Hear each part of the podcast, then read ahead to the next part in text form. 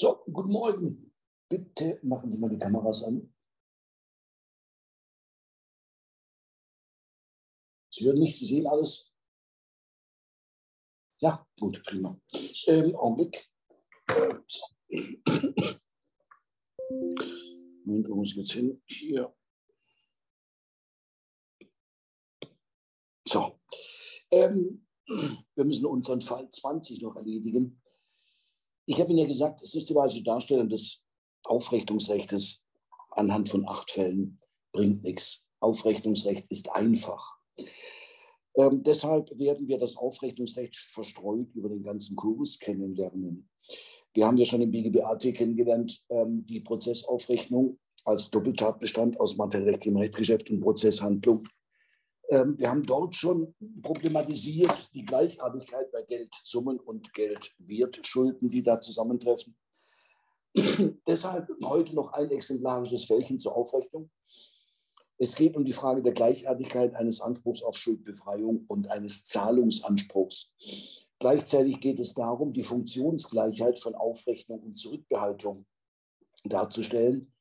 Ähm, warum? Beides hat die gleiche Funktion, beides dient der Durchsetzung der Gegenforderung. Einmal, indem ich meine Passivposten verringere, Ersatzbefriedigung durch Aufrechnung, das andere mal durch eine Zug-um-Zug-Verurteilung. Und nicht umsonst sind auch die Tatbestandsmerkmale von Aufrechnung und Zurückbehaltung weitgehend identisch. Während beim Zurückbehaltungsrecht ähm, die Konnexität gefordert wird, wird bei der Aufrechnung die Gleichartigkeit gefordert. Aber ansonsten ist das letztendlich identisch. Nicht umsonst ist zum Beispiel das Zurückbehaltungsrecht auf, aus, ausgeschlossen. Wenn die Aufrechnung ausgeschlossen ist, wegen der Funktionsgleichheit kann man einen Aufrechnungsausschluss auch verwenden zur, zum Ausschluss eines Zurückbehaltungsrechts. Und der dritte Aspekt unseres Falles ist die Anwaltshaftung, die Rechtsnatur des Anwaltsvertrages. Das sollte man auch mal gehört haben. Das ist ein schöner Aufhänger, um die materiellrechtliche Rechtslage zu prüfen, ob nämlich der Anwalt Blödsinn gemacht hat.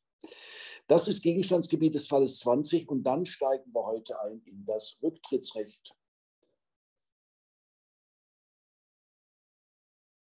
Ich habe Ihnen gesagt, der Ende vom Schuldrecht AT ist ein bisschen unangenehm, jede Woche kommt was Neues. Das nächste Thema, das wir heute angreifen werden, ist äh, der Wechsel der Beteiligung im Schuldverhältnis im engeren Sinne. Jede Woche kommt was Neues, aber wir sind ja auch bald durch. Es ist ja auch bald Weihnachten. Äh, wir müssten diese Woche noch bis zum Fall 23 kommen.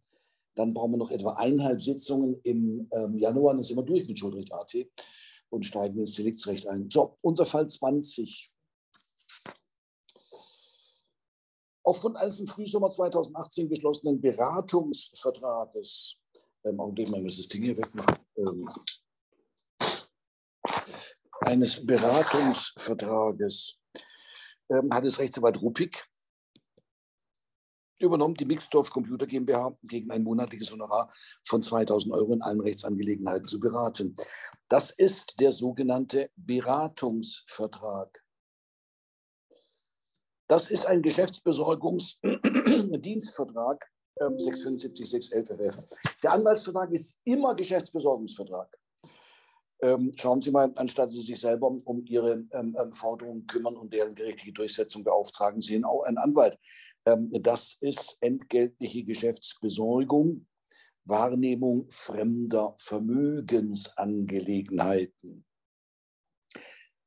Als Beratungsvertrag ist das ein Geschäftsbesorgungsdienstvertrag. Weiter, im Rahmen dieser Dauerberatung vertrat Ruppig die GmbH auch bei allen anfallenden Rechtsstreitigkeiten. Das ist der Mandatsvertrag. Das ist ein Geschäftsbesorgungsdienstvertrag. Ja. Beim Anwalt ist es wie bei einer Heavy Metal Kapelle.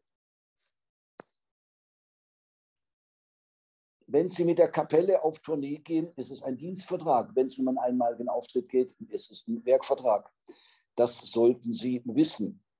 Konzertveranstaltungsvertrag. Was ist die Rechtsnatur des Konzertveranstaltungsvertrages? Und beim Anwalt ist genau das Gleiche. Je enger seine äh, Tätigkeit umgrenzt ist, desto eher wird das ganze Ding zum Geschäftsbesorgungswerkvertrag. Und der Mandatsvertrag ist wie eine Tournee. Ja, da geht es durch alle Instanzen. Da geht es um die Vorbereitung der Klage, da geht es um Beweistermin, Vergleichstermin. Ähm, ähm, was, da geht, wird ein Versäumnisurteil lassen, dann geht es wieder um den Einspruchstermin. Das ist wie eine Tournee. Also Dienstvertrag. Haben wir das Ergebnis schon vorweggenommen, aber mein Gott, das macht ja jetzt nichts. Ähm, warum soll man das jetzt ähm, geheim halten? Ähm, ähm schauen Sie mal, ähm, ähm, Rechtsgutachten zu einer Einzelfrage. Da könnte man an einen Werkvertrag denken. Das ist wie bei der Heavy Metal Kapelle, die einen einmaligen Auftritt schuldet. So, weiter ähm, ähm, ähm, als die Mixdorf Computer GmbH im Herbst 2022 vor dem Amtsgericht von einem Lieferanten wegen einer angeblichen Restkaufpreisforderung in Höhe von 4.068 verklagt wurde, verneinte Rechtsanwalt Rubik die Erfolgsaussicht einer Verteidigung gegen diese Klage und schöpfte dementsprechend nicht alle prozessualen Mittel aus. Insbesondere verhinderte er auch nicht, dass gegen die GmbH ein zweites Versäumnisurteil erlassen wurde. Jetzt ist Schluss. Zweites Versäumnisurteil, da kommen sie in der Regel nicht mehr raus. Das heißt also, wir haben hier den Kläger und der hat eine titulierte Forderung gegen die Mixdorf GmbH erreicht, 704 FFZPO. Nach dem endgültigen Verlust des Prozesses stellt sich heraus, dass Rubik einen ihm von der GmbH zugesandten Lieferschein übersehen hatte. Aha, Schlamperei, Pflichtverletzung, aus dem sich eindeutig ergab, dass die Restkaufpreisforderung in Höhe von 4.068 nicht bestand. Anwaltsverschulden. Deshalb verlangte die GmbH von Rubik, sie von der rechtskräftig festgestellten Forderung zu befreien. Aha, das sind Profis. Das heißt, die Mixdorf Computer GmbH macht einen Anspruch auf Befreiung von dieser titulierten Forderung geltend. Das kann ja nur ein Schadensersatzanspruch sein. Anspruchsgrundlage. Herr Bögeholz, wo sind die ganzen Leute? Hängen die da in Weihnachtsfeiern rum oder, oder liegen die unterm Tisch, weil sie zu viel, ähm, ähm, ähm, wie nennt sich das, Rotwein getrunken haben? An Weihnachten haben wir 15 Grad, ja, da, da darf man keinen Rotwein trinken, man Kopfweh.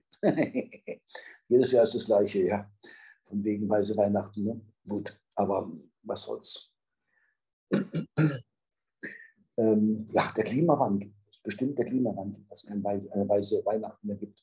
Dafür gibt es einen weißen November, ne? war ja auch noch nicht schlecht, was da runterkam. Gut, Herr Bürgerholz, lenken Sie nicht ab. Ähm, was ist die Anspruchsgrundlage? Ähm, es, also es kann sein, dass ich jetzt gerade hier mit den Verhältnissen ein bisschen durcheinander komme, aber 280 Absatz 1 Satz 1 äh, würde ich auch sagen. Ähm, äh, wenn Sie nach der Anspruchsgrundlage suchen im Leistungsstörungsrecht, Herr Bügelholz, wie steigen Sie ein? Ähm, äh, also ich arbeite mich von hinten nach vorn. Ähm, das ist ähm, die Auffassung von Lorenz, die ist so banal wie falsch, Herr Bügelholz. Das sollten Sie nicht machen. Ähm, äh, wenn Sie im Leistungsstörungsrecht sind und so nach einer Anspruchsgrundlage für Schadensersatz, dann steigen wir die ein. Dass Sie von den den Voraussetzungen des, äh, denken, das haben wir schon gemacht, für einen Schadensersatz. Ja. Wie gesagt, das als äh, Neuerung des Leistungsstörungsrechts zu qualifizieren, wie das Lorenz macht, ist so banal wie falsch. Ähm, nein, Herr Höcher, wie steigen wir ein ins Leistungsstörungsrecht, wenn wir die Anspruchsgrundlage suchen? Mit der Art der Leistungsstörung. Richtig, mit der Art der Leistungsstörung. Was hat der Anwalt gemacht? Geschlampt. Der hat den Anwaltsvertrag schlecht erfüllt. Schlechtleistung. Das ist Verletzung der Leistungspflicht. Da aber das Dienstvertragsrecht kein Gewährleistungsrecht kennt, gehen wir raus aus dem Schuldrecht BT und landen im Schuldrecht AT. Endlich haben wir mal ähm, die Verletzung der Leistungspflicht mit Grundlage 280 Absatz 1, weil es kein besonderes Leistungsstörungsrecht gibt in Form des Gewährleistungsrechts. Ja, endlich. Ja. Wenn der Anwalt den Kronleuchter klaut während der Verhandlungen, ähm, dann ähm, ist das 281.2, Schutz des Integritätsinteresses. Ja. Hier geht es aber um eine ordnungsgemäße Durchführung des Anwaltsvertrages, also geht es ins Leistungsinteresse. Gut, Anspruchsgrundlage wäre also Paragraph 280 Absatz 1. Den malen wir gleich mal dazu zur Klarstellung. Der Schaden besteht ja nicht im Abfluss von Geld, die haben wir noch nicht gezahlt, sondern der Schaden besteht in der Belastung des Vermögens der M GmbH mit ähm, dieser Verbindlichkeit. Und ähm, deshalb im Wege Naturalherstellung muss ähm, er die M von dieser Verbindlichkeit befreien. Und dazu gibt es mehrere Wege. Zum Beispiel im Wege einer gläubigervertraglichen Schuldübernahme oder einer schuldnervertraglichen Schuldübernahme oder ähm, ähm, ähm einer ähm, ähm Drittleistung nach Paragraph 67 oder er gibt der M das Geld, damit sie sich selbst von der Verbindlichkeit befreien kann. Sie sehen also, da gibt es verschiedene Wege. Ähm, dieser Anspruch ist gerichtet auf eine Handlung, nicht auf Zahlung von Geld. Das ist ganz wichtig hier zu sehen. Auf Befreiung von Verbindlichkeit. Eine Handlung und die Vollstreckung geschieht nach 887 ZGO, den werden wir nachher gleich lesen, ähm, weil das eine vertretbare Handlung ist. Ja, wenn man bitte, mein Gott, Geld zahlen kann jeder. So, dann schauen wir mal weiter.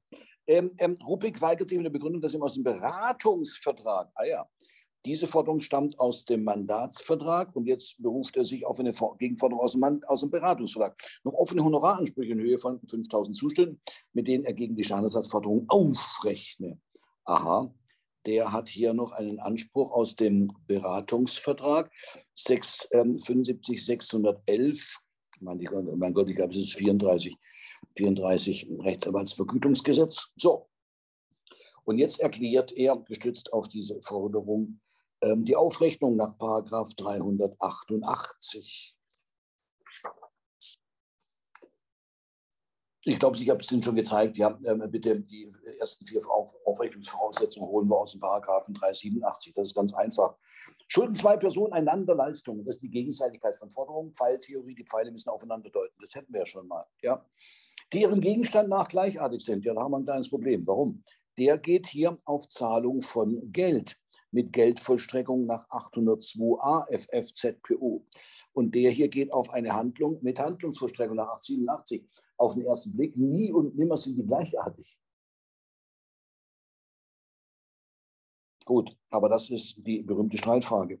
So, die am Gegenstand nach gleichartig sind. Zweite Voraussetzung. Kann jeder Teil seine Forderung gegen die andere, äh, äh, was, gegen die Forderung des anderen Teils aufregen? Sobald er die ihm gebührende Leistung fordern, das wäre die Fälligkeit der Aktivforderung und die ihm obliegende Leistung bewirken kann, das wäre die Erfüllbarkeit der Passivforderung. Das sind die ersten vier Voraussetzungen. Dann darf die Aufregung nicht ausgeschlossen sein zum Beispiel 392, 393. Und dann muss sie erklärt werden. 388, die Aufregung erfolgt durch Erklärung in einem anderen Teil. Gestaltungsgeschäft. Die Erklärung ist unwirksam, wenn sie unter einer Bedingung oder einer Zeitbestimmung abgegeben wird. Wir haben gesehen, 388 ist das Modell für alle Gestaltungserklärungen. Alle Gestaltungserklärungen sind bedingungsfeindlich eine bedingte Gestaltungserklärung also unwirksam. Warum? Wenn ich einseitig rechtsgestaltend in ein Schuldverhältnis eingreifen kann, ähm, bitte, dann ist dem anderen Teil der Schwebezustand nicht zumutbar. So. Ähm, und dann haben wir noch eine kleine Ergänzung des Paragraphen 387 durch den Paragraphen 390. Schauen Sie mal, da steht eine Forderung, der eine Einrede entgegensteht. Das kann nicht aufgerechnet werden. Wir haben das Wort entgegensteht haben wir unterstrichen. Das heißt, allein das Bestehen der Einrede reicht, um die Aufrechnung auszuschließen, obwohl Einreden Gestaltungsrechte sind und ihre Wirkung erst bei der Ausübung des Gestaltungsrechts zeitigen.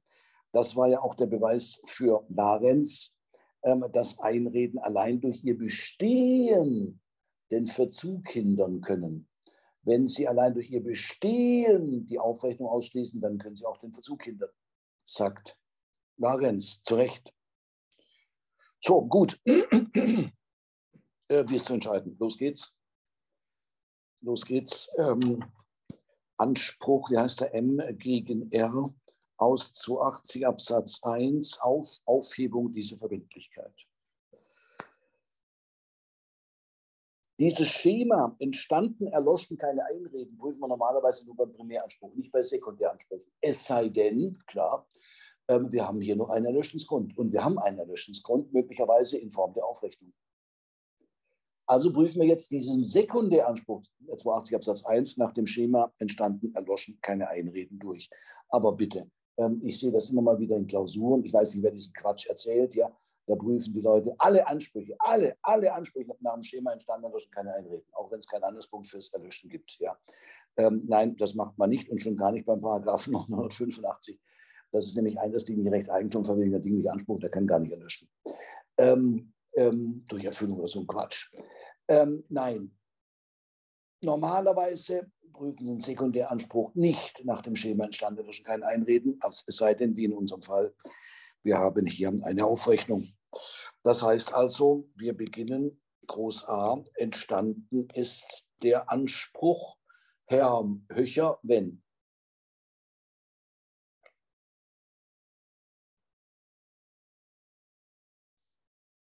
Sie müssen Ihr Mikrofon, ja, ja, jetzt, jetzt, jetzt, jetzt. Ähm, ein gültiges Schuldverhältnis. Also die Parteien sich über die äh, eine Einigung mit Maßgabe nee, 6, 75 Nein, etc. Nein, das reicht nicht.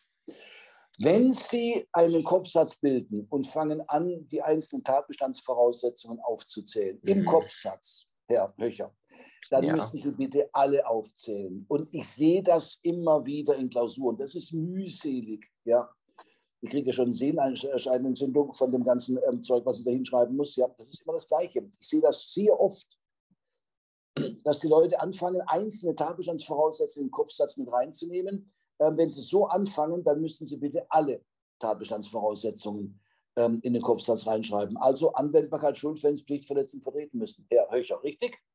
Ja. Das sind die Voraussetzungen zu 80 Absatz 1. Ja, das sind die Voraussetzungen zu 80 Absatz 1. Und wenn Sie das so alles reinschreiben, den Kopfsatz, dann ähm, ähm, erfüllt der Kopfsatz die Funktion, kurz und zackig dem Korrektor zu zeigen, wo es lang geht, nicht mehr. Im Übrigen wird der Kopfsatz auch kopflastig. Das wird ein Wasserkopf, sodass dann die ganze Prüfung immer ein bisschen nach vorne kippt. Herr ähm, Höcher, das ist auch nicht der Sinn von einem solchen Kopfsatz.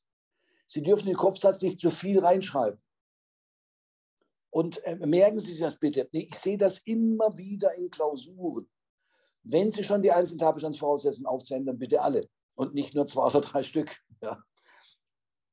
Nee, nee. Ähm, gut, also, Herr Höcher, versuchen Sie das mal ähm, zusammenzufassen. Diese ähm, Tatbestandsmerkmale Anwendbarkeit, Schuldverhältnis, Verletzung vertreten müssen. Vier Stück sind. Versuchen Sie das mal zusammenzufassen, damit ähm, in einem klaren Kopfsatz, um dem Korrektor zu zeigen, wo es lang geht was jetzt als nächstes geprüft wird? Ähm, der, wie heißt er? Er könnte einen Anspruch aus 280.1 haben, wenn ein Schuldverhältnis besteht und er eine Pflichtverletzung begangen hat, aber es funktioniert nicht. Ja. Herr Höcher, Sie scheinen beratungsresistent. Jetzt versuchen ja. Sie wieder die ganzen Tatbestandsvoraussetzungen aufzuzählen. Damit wird der Kopfsatz kopflastig. Er kriegt einen Wasserkopf und kippt immer nach vorne. Herr Höcher, ich habe es Ihnen mhm. gerade erklärt. Wenn ja, Sie so viele Tatbestandsvoraussetzungen haben, schauen Sie mal bei, bei, bei Graf 985, da kann man das schön zusammenfassen. A müsste Eigentum und B müssen jetzt breiter Besitzer sein. So wie ein Gedicht.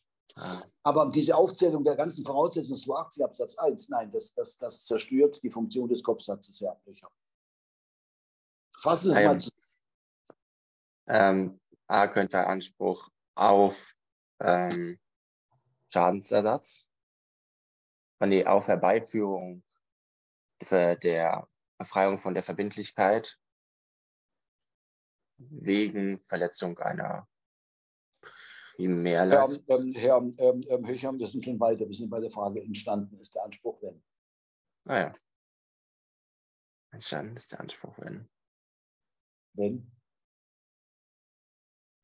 die Voraussetzungen vorliegen, aber das ist ja nutzlos. Herr, Herr, Herr, Herr Höcher, mal eine ganz prinzipielle Frage. Wann entsteht ein Anspruch? Mal ganz allgemein gesprochen. Wann wenn dessen Voraussetzungen vorliegen. Perfekt. Und ähm, wenn es ähm, zu kopflastig wird, die einzelnen Tatbestandsvoraussetzungen im Kopfsatz aufzuzählen, dann tun wir das zusammenfassen und formulieren das wie. Entstanden ist der Anspruch, wenn, Herr Höcher? Seine Voraussetzungen vorliegen. Ja, die Voraussetzungen zu 80 Absatz 1 gegeben sind. Das ist der Kopfsatz, ich ja. War nicht ja, schwer. okay. Ja, Sie halten das für banal. Ähm, ähm, mag sein, ich halte das nicht für banal. Okay. Ja. Ich halte viele Sachen nicht für banal. Ja? Und die Leute, die sowas für banal halten und das nicht erklären, das sind meistens Leute, die es gar nicht erklären können. Ja? Grundlagen, Grundlagen, Handwerk. Ja? Handwerk ist nicht jedermanns Sache. Ja? Ähm, Professorengezänk nachzuplappern, ähm, ähm, Papageienwissen aufs Papier zu bringen. Ja, das kann auch ein Dreijähriger. Ja, das ist aber nicht unsere Art. So. Was also vermeintlich banal ist, ist gar nicht so banal. Entstanden ist der Anspruch, wenn die Voraussetzungen 82 Absatz 1 gegeben sind. Ist doch ein schöner Kopfsatz, ja. Höcher. So, dann legen wir mal los. Anwendbarkeit des Paragraphen 280 Absatz 1. Jetzt haben wir zunächst mal die Klammertechnik zu überwinden. Haben wir vielleicht im Schuldrecht BT eine Sonderregelung, die den 280 Absatz 1 Solo verdrängt? Das beurteilt sie nach der Art des Anwaltsvertrages und äh, nach der Rechtsnatur, Verzeihung, nach der Rechtsnatur des Anwaltsvertrages. Und das wiederum beurteilt sich nach der Art der Tätigkeit, die der Anwalt schuldet. Und der Anwalt ist wie eine Heavy-Metal-Kapelle. Einmaliger Auftritt, Werkvertrag, Tournee, Dienstvertrag. Und jetzt wissen wir, ähm, der Beratungsvertrag ist Geschäftsbesorgungsdienstvertrag. Um den geht es aber hier gar nicht, sondern es geht um den Mandatsvertrag. Und der Mandatsvertrag ist auch Geschäftsbesorgungsdienstvertrag, weil ein Mandat auszuführen, ähm, äh, das ist wie eine Tournee quer durch die BRD. Und da das Dienstvertragsrecht kein Gewährleistungsrecht kennt, ähm, greifen wir zurück auf Schulrecht AT nach der Klammertechnik. So, das ähm, war die Rechtsnatur des Anwaltsvertrages. Ja, und jetzt müssen wir noch abgrenzen zu Paragraph 281 und Paragraph 283. Es geht hier tatsächlich. Was jetzt? Ähm, es geht hier tatsächlich das habe ich noch nicht gelesen, ich glaube, der Grinze-Kasper ähm, ist auf Corona getestet worden. Gibt es das überhaupt noch? Corona? Oder habe ich mich da geirrt? Unser Grinze-Kasper ist auf Corona getestet worden. Ja, das ist ja schrecklich, da müssen wir alle mitleiden. ja, bei Willy Brandt hätte ich noch mitgeleitet, äh, gelitten, ja. Ähm, obwohl ich natürlich mit dessen Politik auch nicht einverstanden war, ja, ähm, aber immerhin, ja, das war noch, das war noch was, ja. Aber von dem Grinzekasper, kommt da gar nichts. Ne? Und wenn irgendwas kommt, dann sind es, ähm, naja, äh, äh, bitte, äh, furchtbar. Ähm, was muss ich jetzt sagen? Ach so, ja, wir haben, ähm, wir haben hier ähm, ähm die, die, schon die Verletzung der Leistungspflicht in Form der Schlechtleistung. Ähm, aber der Schaden steht außerhalb des eigentlichen Leistungsinteresses. Der Schaden besteht in der Belastung mit dieser Verbindlichkeit. Das ist der klassische Mangelfolgeschaden. Und bei Mangelfolgeschaden geht es, obgleich es um die Verletzung einer Leistungspflicht geht, nicht ums Leistungsinteresse, sondern ums Integritätsinteresse, dass mein übriges Vermögen keinen Schaden nimmt. Denken Sie an die klassische Konstellation, Sie verkaufen ein Auto, Auto ist schlecht, jetzt verursachen Sie einen Unfall ähm, und erleiden einen gewaltigen ähm, Personenschaden. Ja, was hat der gute Mann verletzt mit der Lieferung einer mangelhaften Sache? Die Leistungspflicht zur mangelfreien Lieferung. Aber das Interesse, das beeinträchtigt ist, das Integritätsinteresse, also durch diese Kaufsache keinen Schaden zu erleiden an den übrigen Rechtsgütern außerhalb der Kaufsache. Und das haben wir hier. Wir haben den klassischen Fall eines Mangelfolgeschadens. Und damit geht es ums Integritätsinteresse. Und 280 Absatz 1 schützt natürlich selbstverständlich das Integritätsinteresse, so wie er bei Verletzung der Leistungstreuepflicht die, das Leistungsinteresse schützt. Ja.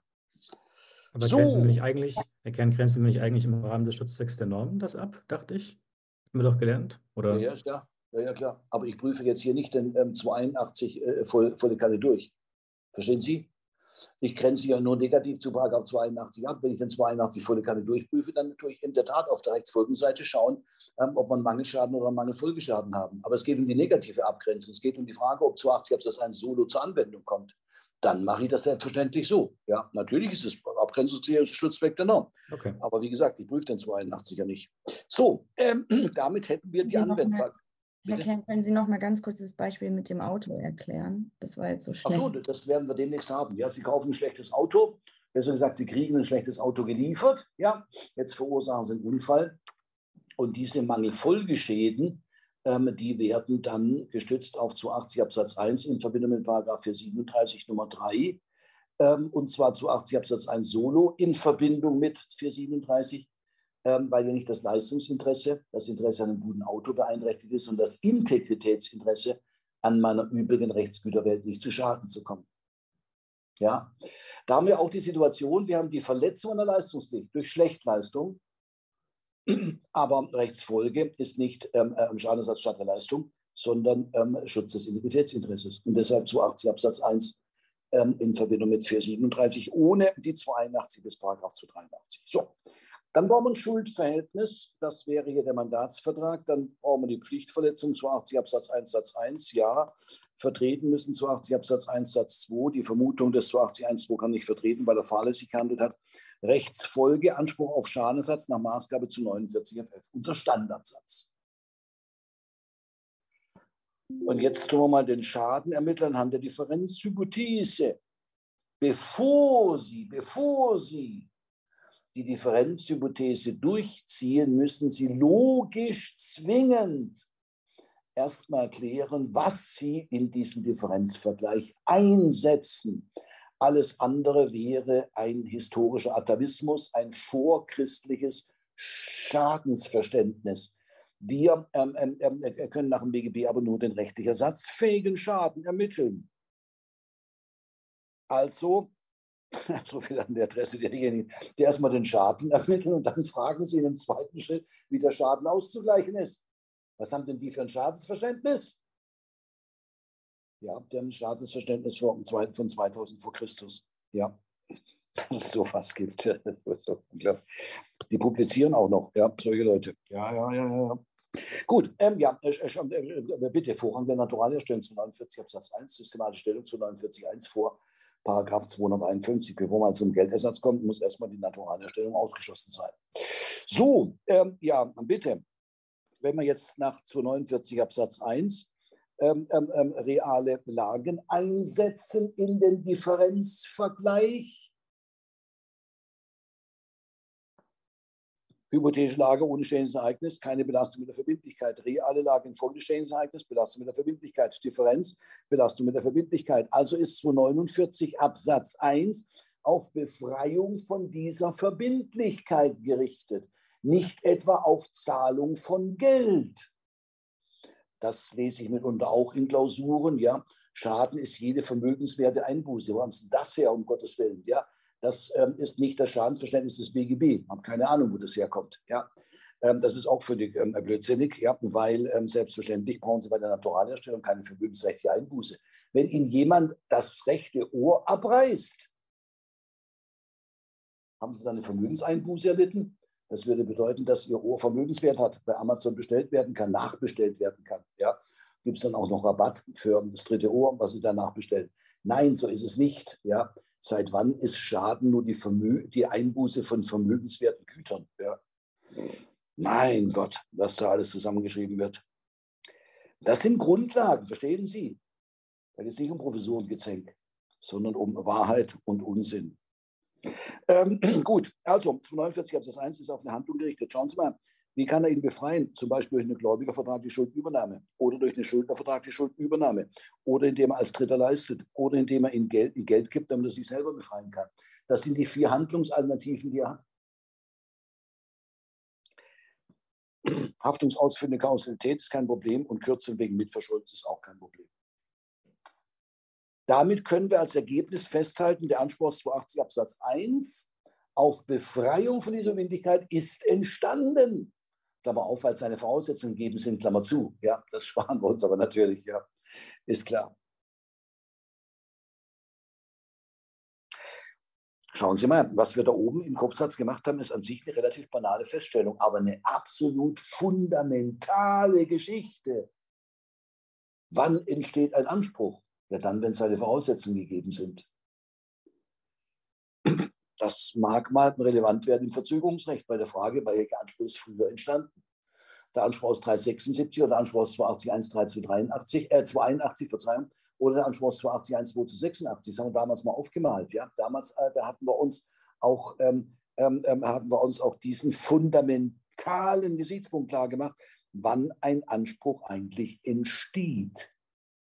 Und das ist mittelbar ähm, dann wichtig wieder für die Fälligkeit, denn im Zweifel kann ich sofort die Leistung verlangen. Ja, sofort heißt so, so, so, sofort, nachdem der Anspruch entstanden ist. Ja, da wird die Entstehung des Anspruchs auch wichtig für die Fälligkeit. Das ist absolut fundamental und überhaupt nicht banal. So, gut, ähm, Groß B, aber der Anspruch könnte erloschen sein. Ja, wir kennen das Spielchen, Ereignis benennen, Einwendungsgrundlage benennen. Er könnte erloschen sein durch Aufrechnung gemäß 389. Das war die einzige Norm, die wir noch nicht gelesen haben, also jetzt wichtig ist für uns. Schauen Sie mal, 389. Die Aufrechnung bewirkt, dass die Forderungen, soweit sie sich decken, als in dem Zeitpunkt erloschen gelten, Fiktion, in welchem sie zur Aufrechnung geeignet einander gegenüber getreten sind. Das heißt, die Aufrechnung wird zurück auf, also die Aufrechnungserklärung wird zurück auf den Zeitpunkt des erstmaligen aufrechenbaren Gegenüberstehens. Das ist eine äh, Nachwirkung des gemeinrechtlichen Grundsatzes vom ipso jure compensator. Fragen Sie mich nicht, was das heißt. Ich kann kein Latein, aber mal ab und zu ein bisschen ähm, den Bildungsbürger raushängen lassen. Der ähm, ähm, kann ja auch nicht schaden, macht immer einen guten Eindruck. Ipso jure compensator. Das heißt, so viel wie im gemeinen Recht, sobald die Forderungen sich gegenüberstanden, sind sie quasi Kraftgesetzes ähm, gegenseitig, ähm, äh, sind sie beiderseits erloschen, Kraftgesetzes. Heute brauchen wir noch die Aufrechnungserklärung, aber dieser Grundsatz wirkt nach in der Rückwirkung der Aufrechnung. So, ähm, gut, jetzt brauchen wir die Voraussetzungen. Gegenseitigkeit von Forderungen, Schuld der einen muss, glaube ich, anderen sein und ähm, ähm, ähm, und umgekehrt, das ist die Pfeiltheorie. In der Klausur aufmalen, wenn die Pfeile aufeinander deuten, haben wir die Gegenseitigkeit, wenn nicht, haben sie halt keine Gegenseitigkeit. So einfach ist das. Dann brauchen wir als nächstes die Gleichartigkeit.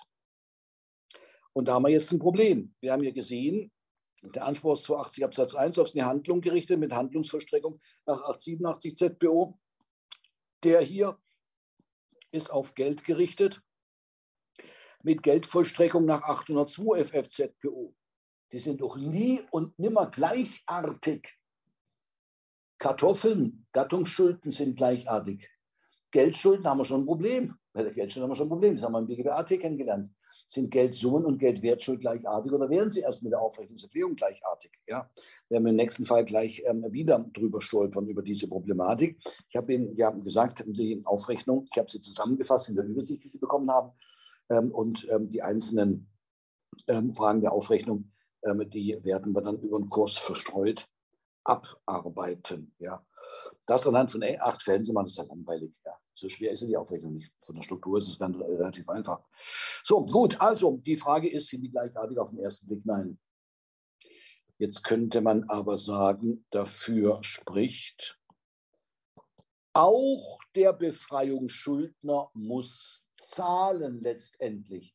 Während die Schuld Glaubenvertrag oder Schuldnervertrag übernommen hat oder wenn er als Dritter auftritt oder wenn er Geld zahlt, damit der andere zahlen kann. Alles geht letztendlich im Ergebnis auf Geld. Das ist natürlich kein gutes Argument, werde ich Ihnen gleich zeigen, das lässt sich leicht widerlegen.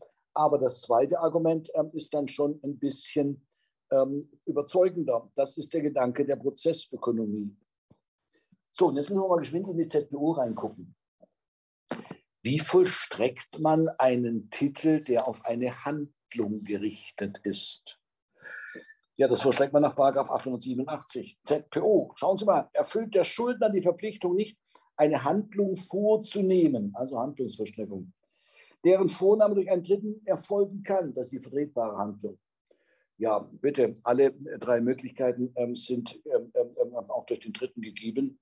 Ähm, so ist der Gläubiger von dem Prozessgericht, Sie mit dem Prozessgericht, von dem Prozessgericht, das wäre das Amtsgericht hier in unserem Fall, ja, des ersten Rechtszuges auf Antrag zu ermächtigen, unterstreichen Sie mal ermächtigen, auf Kosten des Schuldners die Handlung vornehmen zu lassen.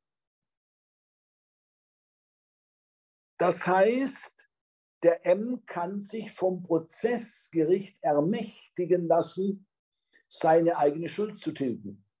Was ist denn das für ein Schwachsinn?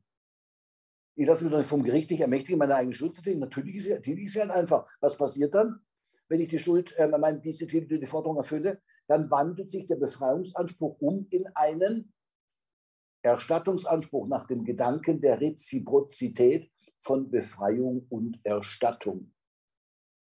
So wie umgekehrt in jedem ähm, Erstattungsanspruch ähm, gegebenenfalls äh, nicht in jedem, also aber in einem Erstattungsanspruch gegebenenfalls ein Befreiungsanspruch ähm, ähm, ähm enthalten sein kann. Beispiel 426 Absatz 1.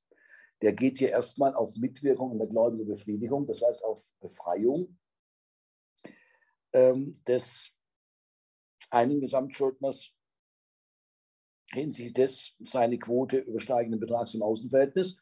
Und wenn ich mich selber befreit habe von diesem überquotalen Bereich der Forderung, dann wandelt sich mein Ausgleichsanspruch um in einen Geldanspruch, in einen Zahlungsanspruch. Also das ist schon mal unsinnig. Ja, das ist schon mal völlig unsinnig, sich vom Prozessgericht ermächtigen zu lassen, ähm, die eigene Verbindlichkeit zu erfüllen. Das mache ich einfach und dann wandelt sich das in eine Geldforderung um. Und jetzt kommt die Krönung. Schauen Sie mal Absatz 2 an.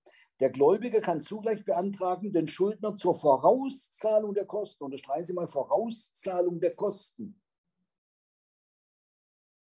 Vorauszahlung der Kosten zu verurteilen, die durch die Vornahme der Handlung entstehen werden. Das heißt, der M kann beantragen, den R zur Zahlung dieses Betrages zu verurteilen. Und jetzt haben wir eine Geldforderung und jetzt kann der R mit seinem Anspruch auf Zahlung von Geld aufrechnen. Das heißt, die Mühen, die Kosten ins Zwangsverständigungsverfahren reinzugehen, waren völlig umsonst, weil jetzt kommt die Aufrechnung. War alles für den Arsch. Das heißt, wenn wir im Erkenntnisverfahren beim Zusammentreffen eines Anspruchs auf Schuldbefreiung und eines Zahlungsanspruchs die Gleichartigkeit nicht annehmen, dann verlagern wir die Gleichartigkeit in das Zwangsverstellungsrecht. Das kostet Zeit, das kostet Geld. Und Zeit ist ja bekanntlich Geld. Das heißt also, statt die Aufrechnung in das Zwangsverstrengerungsverfahren zu verlagern, sollte man gleich im Erkenntnisverfahren ihm die Aufrechnungsmöglichkeit geben. Also den Anspruch auf Schuldbefreiung und den Zahlungsanspruch als gleichartig qualifizieren. Aus Gründen der Prozessökonomie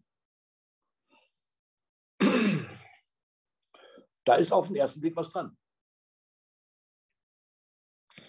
Richtig ist es mit der herrschenden Meinung, die Gleichartigkeit abzulehnen. Argument ganz formal erstmal, die müssen ja einander gleichartige Leistungen schulden. Dass auch der Erben als Befreiungsschuldner letztendlich zahlen muss, gegebenenfalls an einen Dritten, ähm, bitte, das, ähm, das äh, ähm, ähm, ähm, ähm ändert nichts. Ja. Die müssen einander gleichartige Leistungen schulden und das ist hier beim Anspruch auf Schuldbefreiung und beim Zahlungsanspruch nicht der Fall. Argumentation mit Prozessökonomie ist nicht schlüssig. Wie bitte? Warum ist sie nicht schlüssig? Wenn ich eine Gegenforderung habe, mit der ich aufrechnen will, aber nicht aufrechnen kann, mangels Gleichartigkeit, dann habe ich ein Zurückbehaltungsrecht. Meistens, ja, kann ich gestützt auf diese Gegenforderung, Funktionsgleichheit von Aufrechnung und Zurückbehaltung, ich habe es, Ihnen schon erklärt, ähm, kann ich ähm, äh, auf diese Gegenforderung ein Zurückbehaltungsrecht stützen. Mit der Folge einer Zug-um-Zug-Abwicklung. Und dann wird es zur Zwangsverstreckung gar nicht kommen. Warum nicht? Malen sich mal an den Rand von dem Paragraphen 887 ZPO den 765 analog.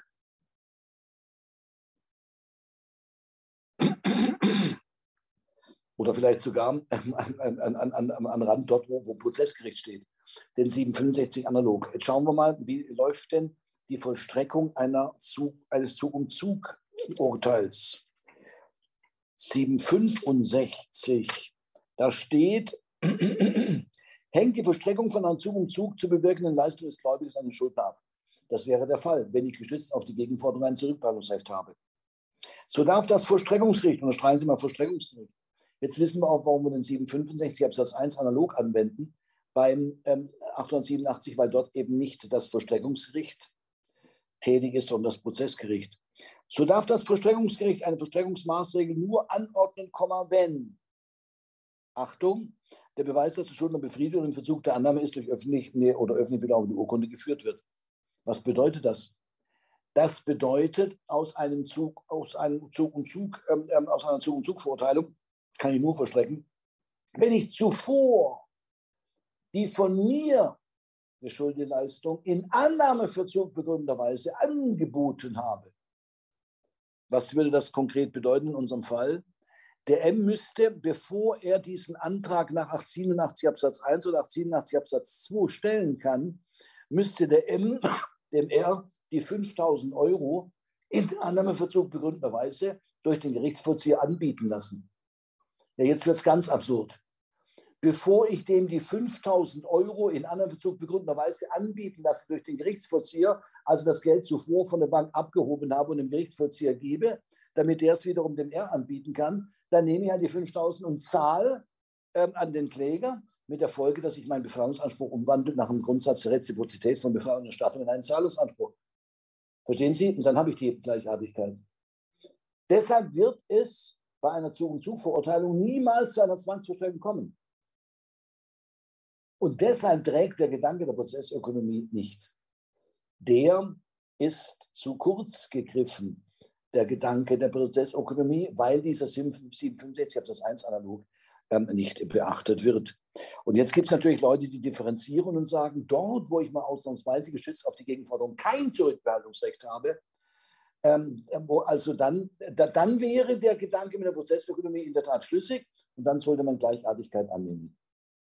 Kompliziert. Dann müssen Sie Inzident in die Frage der Gleichartigkeit reinprüfen, volle Kanne, ob der ein Zurückbehaltungsrecht hat. Ja. Ja, ja, ja, ja. Gut. Also, äh, bitte äh, mit der herrschenden Meinung verneinen wir hier die Gleichartigkeit. Ergebnis. Was? Schreibt es nicht mehr, Frau Schreck. Ergebnis, ähm, der Anspruch ist nicht erloschen.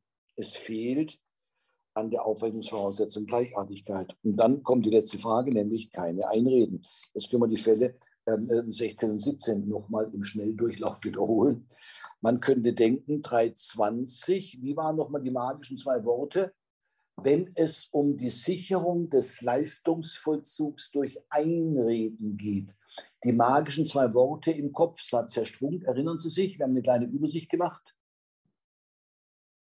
Äh, nee, leider nicht mehr. Macht nichts. Herr Bügelholz, erinnern Sie sich noch? Leider auch nicht mehr. Herr Desta, erinnern Sie sich noch? Äh, was war die Frage? Sorry. Ähm, die magischen zwei Worte im Kopfsatz, wenn Sie die Sicherung des Leistungsvollzuges durch Einreden prüfen. Äh, gestützt auf? Richtig. 320 gestützt auf die noch offenstehende Honorarforderung aus dem Beratungsvertrag. Können wir gleich vergessen. Erstens geht es hier um den Mandatsvertrag und nicht um den Beratungsvertrag. Also fehlt schon die Voraussetzung ähm, wirksamer gegenseitiger Vertrag. Und zum Zweiten fehlt auch die Voraussetzung für ein anagmatisches Verhältnis der beiden Seitenansprüche. Denn der Paragraph 280 Absatz 1 auf Ersatz des Integritätsinteresses ist ja gerade kein Anspruch, der im Honorar, zur Honorarforderung steht. Also, wenn wir rauskippen aus Paragraph 320, kommen wir zu Paragraph 372, zu, zu 73.1 gestützt auf die Honorarforderung. Und jetzt schauen Sie mal, das machen wir jetzt ganz schnell. Anwendbarkeit, ja, 320 nicht einstellen, haben wir gesehen. Gegenseitigkeit von Forderung, das gleiche wie bei der Aufrechnung. Falltheorie.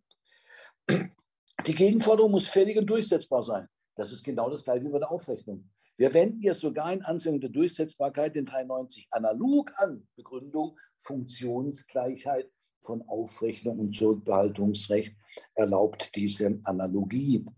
Ähm, bitte, dann brauchen wir die Konnexität. Jetzt haben wir einen kleinen Unterschied. Aufrechnung erfordert Gleichartigkeit. Wurscht, woher die, Aufre die äh, Gegenforderung kommt.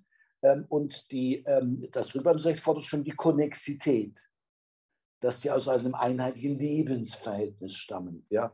Das ist letztendlich der einzige Unterschied. Die Konnexität haben wir, weil ja der Mandatsvertrag im Rahmen der Dauer, des Dauerberatungsvertrages ähm, geschlossen worden ist. Konnexität haben wir, kein Ausschluss der Aufrechnung, Geltendmachung, äh, kein Ausschluss des, des Rückwendungsrechts, Verzeihung. Ähm, Geltendmachung, unstreitig nötig. Jetzt hat er äh, die Aufrechnung erklärt, aber nicht sich auf eine Gegenforderung berufen im Sinne eines Zurückbehaltungsrechts. Aber Sie sehen schon, ja, Sie sehen schon im Aufrechnungs, der Aufrechnungserklärung steckt als Minus ähm, die Berufung auf die Gegenforderung in Form der Geldmachung eines Zurückbehaltungsrechts und Rechtsfolge Zug um Zug 274. Und wie gesagt, deshalb wird es nie zur Zwangszustellung kommen. Ich kann doch nicht, ich also bin doch nicht irre. Ich beantrage doch nicht, die, äh, mich ermächtigen zu lassen, ähm, ähm, ähm die, meine eigene Forderung zu tilgen, nachdem ich zuvor dem R 5000 Euro anbieten muss oder anbieten, ähm, ähm, ähm, ja, anbieten muss durch den Gerichtsvollzieher. Wer macht denn sowas? Und dann beantrage ich ihn noch zur Zahlung, ähm, äh, äh, 5000 Euro zu bezahlen, nachdem ich ihm die 5000 Euro angeboten habe. Ist doch Irrsinn, das macht niemand. So, das wäre mal das Ergebnis, der Anspruch ähm, M gegen R besteht nur Zug um Zug gegen Zahlung der 5000 Euro rückständiges Honorar aus dem Beratungsvertrag. Und das sollte, wie gesagt, dieser Fall auch zeigen, die Funktionsgleichheit von Aufrechnung und Zurückbehaltung. Kippen Sie aus der Aufrechnung raus, müssen Sie unbedingt noch ein Zurückbehaltungsrecht gestützt auf die Gegenforderung prüfen. So, wir kommen zum Rücktritt. Warten Sie mal, ich muss mal geschwind was, äh, Wasser holen.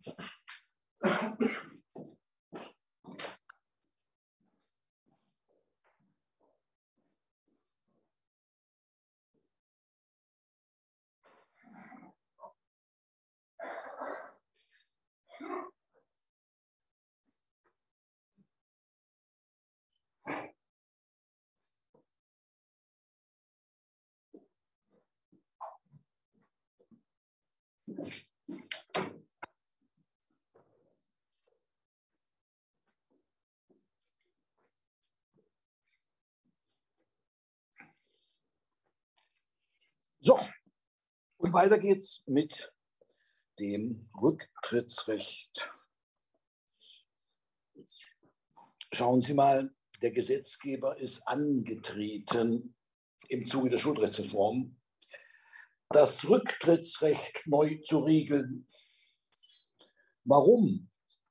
Der Gesetzgeber stellt fest in der Regierungsbegründung, das alte Rücktrittsrecht bis zum Jahre 2000 ist unübersichtlich geworden durch eine Vielzahl von Streitfragen. Und deshalb tritt der Gesetzgeber an, und schafft im Zuge der Schuldrechtsreform ein neues Rücktrittsrecht hat sogar ein kleiner Systemwechsel stattgefunden.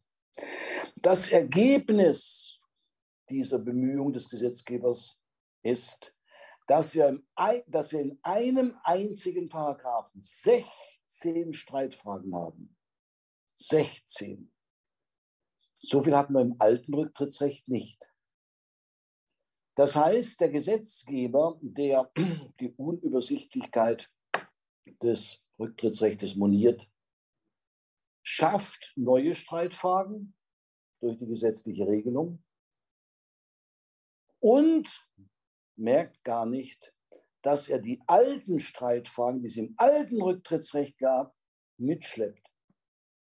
Das ist wirklich, also es ist unglaublich, ja, wenn man diese, wenn man das, diese Regierungsbegründung, ja, es ist unglaublich. Ähm, hier zeigt sich mir der schöne Satz von Windscheid, stammt der, glaube ich, was sie mit dem grünen Mäntelchen zum Fenster hinauswerfen, kommt mit dem blauen Mäntelchen zur Tür wieder rein. Das sagte Windscheid. Oder blau-grün, äh, gelb, rot, was weiß ich. Ähm, ähm, ähm, bitte, das heißt also, die, die, die, alten Streitfragen, die wir im alten Rücktrittsrecht hatten, die sind im neuen Rücktrittsrecht wieder in neuer Gestalt, tauchen die wieder auf. Und es kommen neue Streitfragen dazu. In einem einzigen Paragraphen 16 Streitfragen. Schauen Sie mal, das kann ich mit Ihnen nicht im Detail durchgehen, alle Streitfragen, ähm, weil sonst kriegen Sie von der Lösung des Falles überhaupt nichts mehr mit. Ja. Da würde der rote Faden der Lösung würde komplett unter den Tisch fallen. Deshalb ähm, bitte werden wir die wichtigsten Streitfragen ausführlich erörtern. Dafür dagegen richtig zu differenzieren gegebenenfalls. Und die ähm, weniger wichtigen Streitfragen aber was ist natürlich schon wichtig und was ist nicht so wichtig? Ja? Ähm, gut, die weniger wichtigen Streitfragen, die nicht so komplex, machen wir es mal so, die nicht so komplexen Streitfragen ist besser. Weil jetzt das nach, nach Wichtigkeit zu werten, das äh, sehe ich ehrlich gesagt nicht ein. Alles ist wichtig. Nein, sagen wir mal so, die weniger komplexen Streitfragen, äh, äh, da werde ich jetzt nicht ähm, ähm, ähm für und wieder ähm, abwägen, sondern da gehen wir mal einen anderen Weg und versuchen uns anhand des Gesetzeswortlauts zu sensibilisieren auf diese Streitfragen. Denn wenn Sie in einem einzigen Paragraphen 16 Streitfragen haben, ja, in einem einzigen Paragraphen, wenn ich Ihnen noch ein bisschen differenzierter zähle, komme ich sogar auf 19 äh, Streitfragen. ähm, bitte das Ganze da kein Schwein mehr merken. Also müssen wir ähm, äh, versuchen, einen Aufhänger zu finden im Gesetzeswortlaut, uns zu sensibilisieren anhand des Gesetzeswortlauts auf die einzelnen Streitfragen. Dann kann man das in der Klausur ähm, im Ernstfall wieder rekapitulieren. Aber 19 Streitfragen in epischer Breite darzustellen, das kann ich mit Ihnen nicht machen. Ja. Ähm, gut, Nebenbei bemerkt äh, werden wir jetzt endlich mal einen Fall kennenlernen der berühmten zivilrechtlichen Wahlfeststellung zwischen, zwischen Rücktrittsrecht wegen Unmöglichkeit der Leistung 326.5 und wegen Verzögerung der Leistung nach 281 nach Fristsetzung. Ähm, das ist ja die klassische Konstellation. Sie kaufen ein Pferd. Das Pferd soll in einer Woche geliefert werden. Zum Liefertermin sagt Ihnen der Verkäufer, tut mir leid, ähm, das Pferd ist gestern Nacht von unbekannten Tätern, Klammer auf, Kosovo-Albanern, Klammer zu, aus dem Stall gestohlen worden. Ich kann es leider nicht übereignen und übergeben. Sie als Käufer haben den Verdacht, dass den Verkäufer das Geschäft rollt. Dass der mit dem Pferd geredet hat und das Pferd hat mir gesagt, nichts, zu dem gehe ich. Ähm, der hat Katzen und ich ertrage keine Katzen. Ich habe Katzenallergie. Ja, ich will jetzt hier bleiben. Und sie haben den Verdacht, dass der das Pferd irgendwo in den Bergen in einer Hütte versteckt und darum lügt. Jetzt haben Sie zwei Möglichkeiten. Sie können stur sagen, ich bin der Auffassung, du hast das Pferd noch und verklagen den auf Übereignung und Übergabe des Pferdes. Und dann kommt es zur Verstreckung. Dann kommt der Gerichtsvollzieher und nimmt dem Verkäufer eine eidesstattliche Versicherung ab, dass das Pferd nicht mehr da ist. Und warnt den Schuldner, wenn diese eidesstattliche Versicherung falsch ist, wenn du lügst, gehst du ein Jahr in den Knast ohne Bewährung. Ja. Das Einzige, was du noch haben kannst, ist Haftverschonung, wenn du Krebs im Endstadium hast. Ähm, aber ansonsten gehst du in den Knast. Und dann gehen die, die Leute meistens in die Knie. Wenn sie eine eidesstattliche Versicherung abgeben sollen, ähm, ähm, dann gehen sie meistens in die Knie. Das ist die berühmte Detektivkompetenz des deutschen Zwangsvorstellungsrechts. Das ist natürlich ziemlich aufwendig. Ja, ist klar. Oder aber sie sagen, mit dem Kerl möchte ich nichts mehr zu tun haben ich will aus dem Vertrag raus. Der kann natürlich lange sagen, dann das Pferd nicht mehr. Ja, plötzlich in einer Woche hat das Pferd wieder und dann verlangt er von ihnen den Kaufpreis, obwohl sie jetzt schon ein Auto mit dem Geld gekauft haben. Dann kommen sie in Verzug. Ja, Geld muss man haben. Ähm, und ähm, ähm bitte, das kann ähm, teuer werden. Ja, das kann teuer werden. Also müssen Sie gucken, dass Sie aus dem Vertrag rauskommen. Jetzt wissen Sie aber nicht, ist es unmöglich? Dann hätten Sie das Rücktrittsrecht nach 326.5. Oder lügt er? dann setzen wir ihm eine Frist und nach Ablauf der Frist haben wir ein Rücktrittsrecht nach 323 Absatz 1. Ähm, so, und wie gesagt, wir wissen es nicht, also setzen wir ihm vorsichtshalber eine Frist, was natürlich sinnlos ist, wenn tatsächlich eine Möglichkeit gegeben ist, aber wir wissen sie nicht. Und nach Ablauf der Frist treten wir zurück. Und dann haben wir entweder ein Rücktrittsrecht nach 326.5, wenn das stimmt, was er sagt, oder nach 323 Absatz 1 äh, wegen Verzögerung der Leistung. Das ist diese berühmte zivilrechtliche Wahlfeststellung, wenn nicht klar ist, ob die Leistung nun unmöglich ist oder nicht. Das setzen wir auch mal in der Klausur um. Das sollte man, sollten Sie mal gesehen haben, wie man das umsetzt. Ja, war bisher noch im, Examen noch nicht dran, ähm, aber das wird irgendwann dran kommen, keine Frage. Ja. So, gut, also das ist unser Gegenstandsgebiet vom FN 21. Los geht's im schriftlichen Vertrag vom 15.08.2021 kaufte der Handelsvertreter Kaminski, ein Handelsvertreter, der zum Beispiel Hosenträger verkauft. Mit schriftlichem Vertrag vom 15.08.2021 kaufte, kaufte der Handelsvertreter Kaminski bei dem Gebrauchtwagenhändler Vogelsang einen gebrauchten Mercedes 280 SE zum Kaufpreis von 20.000 Euro. Das heißt, hier haben wir 433, Kaufpreis 20.000 Euro. Im August stellte sich heraus, dass das Fahrzeug dem Fabrikanten Ebermann im Frühjahr 2021 von einem, einer internationalen Diebesbande angehörigen im Juli 2022 in München verhafteten Detlef Dreist gestohlen und von diesem mit außerordentlich gut gefälschten Papieren. Das heißt, der Vogel weiß von nichts, ja, muss auch von nichts wissen. Ähm, und von diesem mit außerordentlich gut gefälschten Papieren ein Vogel veräußert worden war. Also erstens Diebstahl, Zweitens die Veräußerung. Veräußerung, wissen Sie, ist Kausalgeschäft 433 und die Übereignung. Die Übereignung scheidet an 35 Absatz 1. Der Frau ist nicht Eigentümer geworden, selbst wenn er gutgläubig ist. Ja, an abhandenkommenden Sachen gibt es in der BRD keinen Glaubenserwerb. In Italien gibt es ganze Wirtschaftszweige, die von dem gutlaubenden Wert von geklauten Sachen leben. Ja. So, hier ist das anders. Ähm, gut, was ähm, ähm, ähm veräußert worden war. So, Daraufhin wurde Ebermann mit seinem Rechtsanwalt bei Kaminski am 22.08.2022 vorstellig, mit Anwalt kommt er, und verlangt die Herausgabe des Fahrzeugs. Ja, ach so, jetzt haben wir hier äh, zweitens, jetzt haben wir drittens. Ja, drittens, der, die Übereignung hat natürlich auch nicht geklappt, wegen 35 Absatz 1 so. Und jetzt verlangt der E von dem K Herausgabe. Schauen Sie mal, das ist auf jeden Fall 1985, da kommt eine ganze Kanonade gegebenenfalls von Anspruchsgrundlagen.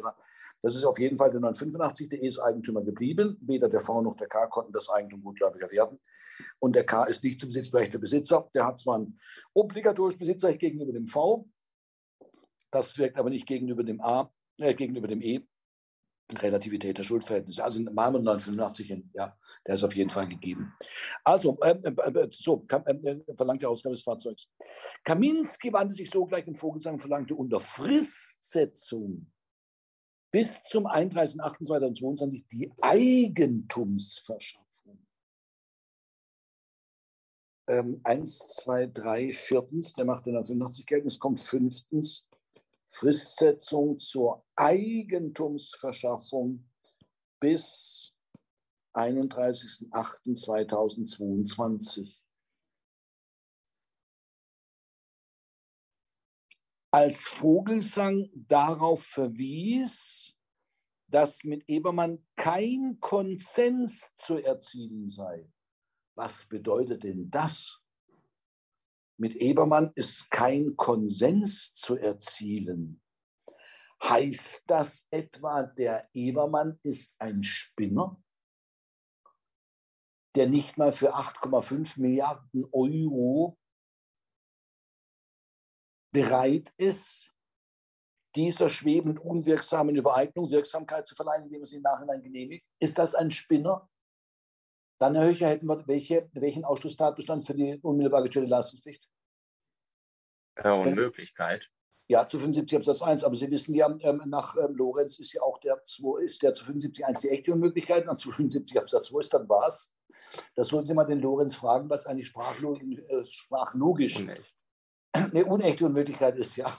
Gut, aber die, die, die, ich habe sie auch verwendet, die Terminologie hier, ähm, weil die ähm, von anderen Leuten auch verwendet wird. Ja? Zu 75 1 als echte Unmöglichkeit. Das sind die Spinnerfälle wo jemand wirklich, der ist ja irre, ja, wer sich in einer freien Marktwirtschaft nicht kaufen lässt, der muss doch irre sein, ja.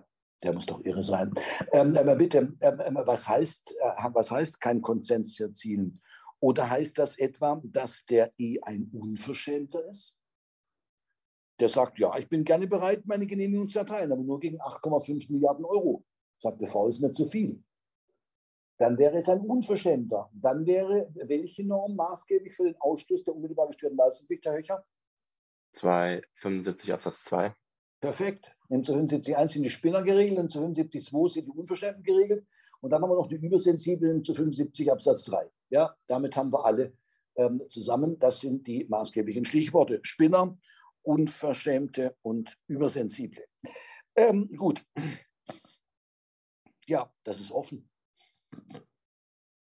Mit dem E ist kein Konsens zu erzielen. Oder, oder ist es einfach dem V zu viel? Dann hätten wir weder zu 75.1 noch zu 75.2, dann hätten wir die Verzögerung der Leistung. Merken Sie was? Merken Sie was? Der Sachverhalt lässt letztendlich offen, ob hier ein Fall der Unmöglichkeit gegeben ist, auch zu 75.2 ist natürlich ein Fall der Unmöglichkeit, ähm, ähm, Unmöglichkeit gegeben ist oder ob ein Fall der Verzögerung gegeben ist. Wir wissen es nicht. Und so ist es häufig im real existierenden Leben. Sie wissen nicht, lügt der Kerl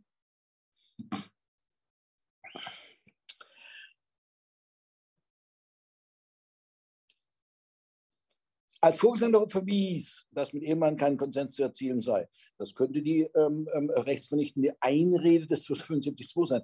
Erklärte Kaminski gegenüber Vorgesandten den Rücktritt vom Vertrag. Jetzt kommt ähm, ähm, äh, sechstens Erklärung des V mit dem es keinen Konsens zu erzielen, was immer das auch bedeuten mag. Und jetzt kommt die Rücktrittserklärung 349 des K gegenüber dem V. Jetzt lässt der Sachverhalt allerdings offen, ob der 31.08.2022 schon erreicht worden ist, ob die Frist schon abgelaufen ist. Das wissen wir nicht. soll die, die Frist am 31.08.2032 noch nicht abgelaufen sein und erklärt vorher, also vor dem 31.08.2022 den Rücktritt, ähm, dann ist der Rücktritt wirksam, wenn wir einen Behrlichkeitstatbestand haben. Das ist diese berühmte Entscheidung des Reichsgerichtes, wenn während des Laufes der von mir gesetzten Frist ein Entbehrlichkeitstatbestand eintritt für den Rücktritt, dann darf ich sofort zurücktreten. Ich muss nicht den Ablauf meiner eigenen ähm, Frist abwarten. Und ich habe Ihnen ja gesagt, sowas kann man missbrauchen. Das darf man natürlich nicht, aber man könnte es ja theoretisch. Wenn Sie unbedingt aus dem Vertrag raus wollen, dann setzen Sie dem Schuldner einfach eine zu kurz bemessene Frist. Das ist schon mal, ähm, das erste, äh, schon mal der erste Trick. Ähm, ähm, passiert ja nichts. Warum? Wir haben gelernt im, im, im, im, im Recht der Beziehung und der Leistung, eine, kurz, eine zu kurz bemessene Frist ist nicht immer unwirksam, sondern setzt eine angemessene Frist in Lauf. So, Jetzt flippt er natürlich aus und sagt, das schaffe ich ja nie, in drei Tagen schaffe ich das nie. Ja? Und beschwert sich beim Gläubiger. Und wenn Sie Glück haben, flippt er so aus, aus, dass wir das ganze Ding als endgültige ernsthafte Erfüllungsverweigerung äh, qualifizieren können. Und zack, treten wir jetzt sofort zurück. Und der ist jetzt empört und klagt ähm, ähm, ähm, ähm gegen uns bis zum OLG ähm, München ja, und, und sagt, das darf wohl nicht wahr sein. Der hat eine Frist gesetzt, der muss an die eigene Frist halten. Tja, und Anwalt, der sowas behauptet, das meine ich, sitzt, äh, steht mit einem Bein in der Haftung. Denn als Anwalt muss man die Rechtsprechung des Reichsgerichtes kennen. Ja? Und wenn man die erst dann ähm, vor dem OLG München akzeptiert, dann hat man schon viele, viele, viele Kosten verursacht und der arme Mandant muss das alles bezahlen. Ja? Und kommt dann mit in eine gute hündische Haltung mit einem Berg 50er, ähm, weil er zuvor noch sein Auto verkauft hat, ja, sein letztes Hemd quasi und ähm, bezahlt dann reumütig. Das hätte er einfach haben können. Ja? Aber so ist das eben. Ja. Ähm, billiger haben können, ja. Dessen klagt der Beller dann durch zwei Instanzen durch. Ja. Oh. Gut, aber irgendwie müssen ja die Sesselfurzer auch ihr Geld verdienen. Ja. Ähm, so, 349 erklärte den Rücktritt vom Vertrag. Ja. Und gab anschließend PKW an Ebermann heraus, ah ja, jetzt kommt achtens. Achtens, Rückgabe, was heißt Rückgabe? Das ist ja äh, Herausgabe, ja äh, Moment, Herausgabe des Pkw an K. So, äh, an, an E, Verzeihung, an E. So, jetzt ist der Pkw wieder beim E. So, jetzt Achtung, wobei der Pkw zu diesem Zeitpunkt nur noch Schrottwert hatte. Schrottwert heißt Null. Wert ist gleich Null. Nur noch Schrottwert hatte, was einerseits auf die beruflich bedingte, außerordentlich starke Benutzung des Fahrzeugs durch Kaminski zurückzuführen war. Aha, das ist also kein normaler Handelsvertreter, der seine Hosenträger da irgendwo in Stuttgart ähm, verkauft, sondern der ähm, fährt über Stock und Stein im Hochschwarzwald. Ja.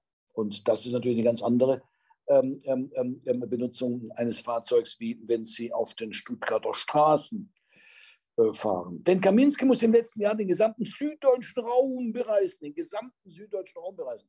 Der schläft quasi in seinem Auto. Ja, der ist immer auf, auf Zack, immer auf Reißen.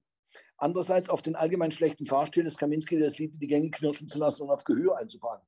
Schauen Sie mal, da steht in Anführungsstrichen, wenn Sie natürlich tatsächlich auf Gehör einparken, ist das grobe Fahrlässigkeit überhaupt keine Frage. Ja. Aber das steht jetzt in Anführungsstrichen, das heißt halt, es soll zeigen, der ist halt in eigenen Angelegenheiten, ist der schlampig. Und das deutet doch schwer auf ein Haftungsprivileg hin. Ja? Denn Sie wissen, Sie haften normalerweise für jede Form von Fahrlässigkeit. So, jetzt haben wir also die Ursache für die Verschlechterung des Autos, außer eine starke Benutzung und schlechter Fahrstil. Nunmehr verlangt Kaminski von Vogelsang die Rückzahlung der 20.000 Euro Kaufpreis. Das ist der Anspruch aus 346 Absatz 1 auf Rückzahlung des KP, des Kaufpreises nebst 5% Zinsen hieraus seit Kaufpreiszahlung. Jetzt verlangt er noch 5% Zinsen. Es gibt es zwei Ansatzpunkte, 346 Absatz 1 Fall 2 auf Herausgabe tatsächlich gezogener Zinsen. Wenn also der ähm, V das zur Bank trägt ja, und kriegt dort 3,5 Prozent Zinsen, dann würde 346 Absatz 1 auf Herausgabe der Nutzung gehen ähm, wenn er es nicht zur Bank getragen hat, aber hätte tragen können und in, in den Regeln ordnungsgemäßer Wirtschaft auch sollen, dann können wir Wertersatz wegen entgangener Zinsen verlangen. Das eine ist also ein Herausgabeanspruch und das andere ist ein Wertersatzanspruch. Kein Schadenersatzanspruch, sondern ein Wertersatzanspruch. Das sind also zwei verschiedene Ansätze für diese 5% Zinsen. Schauen Sie mal 346 Absatz 1 an. Da steht, hat sich eine Vertragspartei Vertrag im Rücktritt vorbehalten. Oh, das haben wir hier gar nicht. Wenn überhaupt auch mal ein gesetzliches Rücktrittsrecht. Wir lesen weiter. Oh, da steht ja ein gesetzliches Rücktrittsrecht zu. Ja, prima. Das ist im Fall des Rücktritts die empfangene Leistung zurückzugewähren. Die Art des Empfangenen bestimmt den Inhalt der Rückgewährpflicht. Eigentum ist zurückzubeeignen. Befreiung von der Verbindlichkeit geben wir wie raus? Das haben wir im Fall 19 kennengelernt durch Wiederbegründung der Forderung, also Abgabe der zur Wiederbegründung der Forderung erforderlichen Willenserklärung. So, um die gezogene Nutzung herauszugeben. Die gezogene Nutzung, das wäre also dann die gezogenen Zinsen, wenn Sie das Geld auf die Bank getragen haben. So. Ähm, und wenn nicht, dann 347, schauen Sie mal, zieht der Schuldner Nutzungen entgegen den Regeln einer ordnungsgemäßen Wirtschaft nicht, obwohl ihm das möglich gewesen wäre. So ist er dem Gläubiger zum Wertersatz verpflichtet, nicht Schadenersatz, Wertersatz verschuldensunabhängige Wertesatzpflicht. Ja. So, weiter. Vogelsang weigert sich mit der Begründung, Kaminski könne nicht mehr vom Vertrag zurücktreten, das Fahrzeug jetzt nur noch Schrottwert haben. Und Kaminski das Fahrzeug nicht mehr an ihn, Vogelsang, zurückgeben können. In der Tat, diese beiden Gesichtspunkte waren nach altem Recht, das bis zum Jahre 2000 galt, Ausschlusstatbestände. Das ist der Systemwechsel, der stattgefunden hat. Das sind jetzt keine Ausschlusstatbestände mehr, sondern das sind Tatbestände, die zu einer Wertersatzpflicht führen. Schließen Rücktritt nicht aus, aber der Rücktrittsberechtigte muss dann Wertersatz leisten. Das ist ein kleiner Systemwechsel. Ansonsten, die Streitwagen sind die gleichen. Ja, weiter. Ähm, ähm, ja, äh, bitte, was, ähm, ähm da das Fahrzeug jetzt ein Schrottwitter und Kaminski das Fahrzeug äh, nicht mehr an ihn vor uns zurückgeben können, nachdem er es freiwillig an Ebermann herausgegeben habe. Zumindest stehen ihm deshalb Gegenansprüche zu. Oh, mit denen er die 20.000 Euro verrechne. Jetzt wissen wir, Verrechnung findet von Amts wegen statt, zum Beispiel nach der Differenztheorie bei der Ermittlung des Schadensersatzes statt der Leistung nach der Differenzhypothese. Das ist eine von Amts wegen vorzunehmende Verrechnung. Das meint er natürlich nicht. Mit dem Wort verrechnen, in Anführungsstrichen, meint er in Wirklichkeit die Aufrechnung. Also stolpern wir schon wieder über die Aufrechnung. Diesmal werden wir ein anderes Problemchen haben. Ja? So, jetzt ist die große Frage, was kommt da an Gegenansprüchen in Betracht? Da kommt zunächst mal in Betracht 346 Absatz 1 auf Herausgabe des PKW beziehungsweise Wertersatz nach Maßgabe 346 2 plus 3.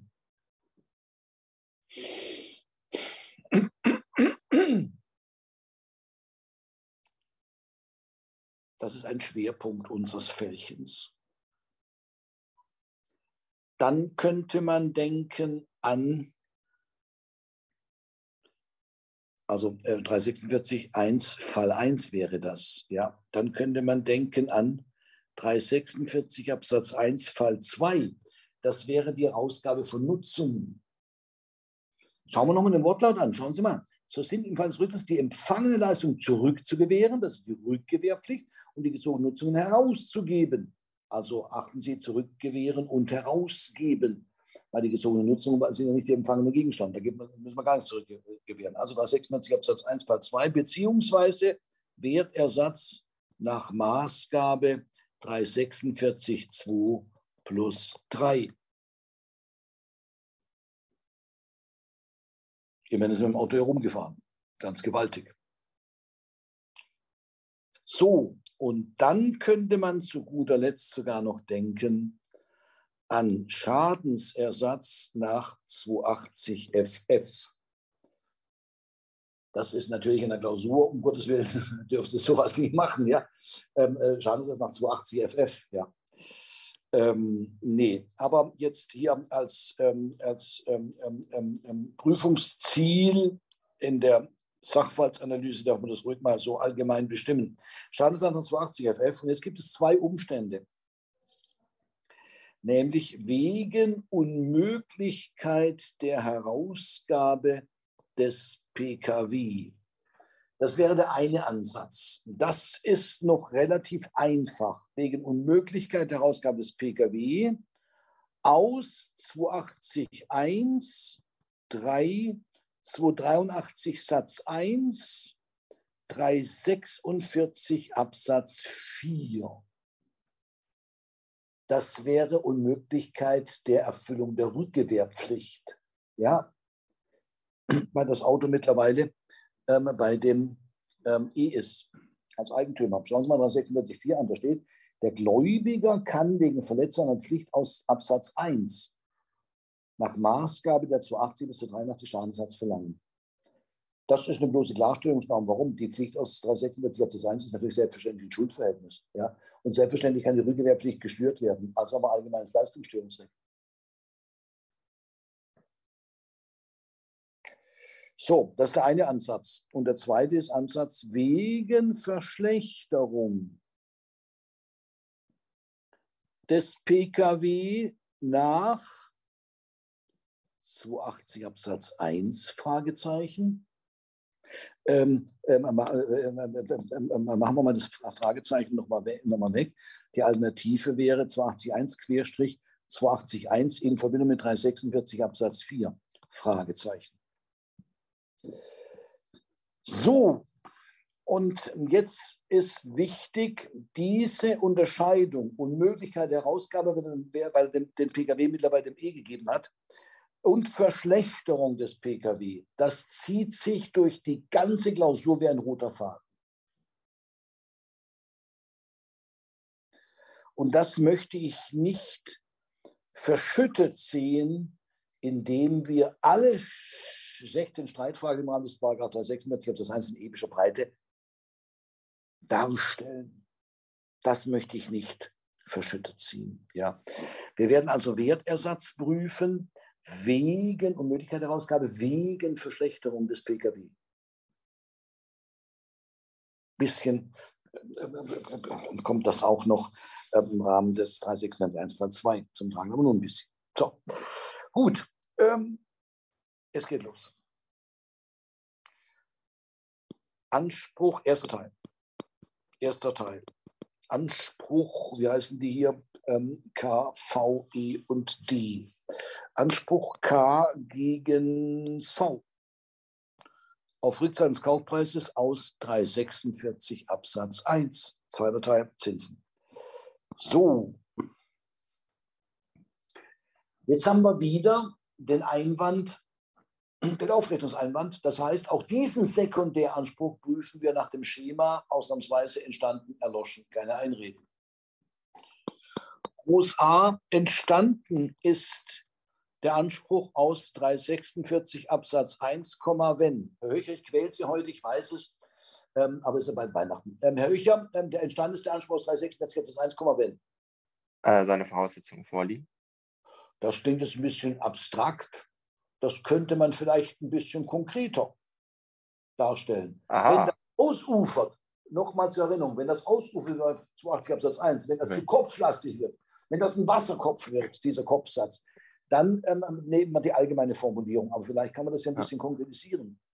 Ähm, wenn dem K ein Rücktrittsrecht zusteht und er dieses durch Rücktrittserklärung geltend gemacht hat?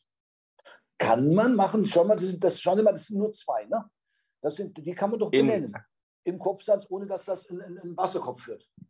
Ja, ja richtig. Perfekt. Ähm, man kann es sogar noch eleganter ausdrücken, ähm, Herr Höcher, wenn wir sagen, der Entstandungsanspruch 341, wenn K wirksam vom Vertrag mit V zurückgetreten ist. Ja. Und das können wir jetzt aufschlüsseln und sagen, dafür brauchen wir ein Rücktrittsrecht, wir brauchen eine Rücktrittserklärung und die Rechtsfolge davon ist die Umwandlung in Rückgewehrstufe. Wenn Sie zu in der Umwandlung stehen dann die Rückgewehrpflicht. Ja, schön. Jetzt haben wir mal ein schönes Beispiel, ähm, ähm, wann wir den Kopfsatz ganz allgemein abstrakt fassen, weil es zu viele Tatbestandsvoraussetzungen sind, die wir sonst in den Kopfsatz reinmalen müssen. und wann wir ähm, den, ähm, ähm den, den, den ähm, abstrakten, wenn man, wann, wann wir das konkretisieren. Schönes Beispiel.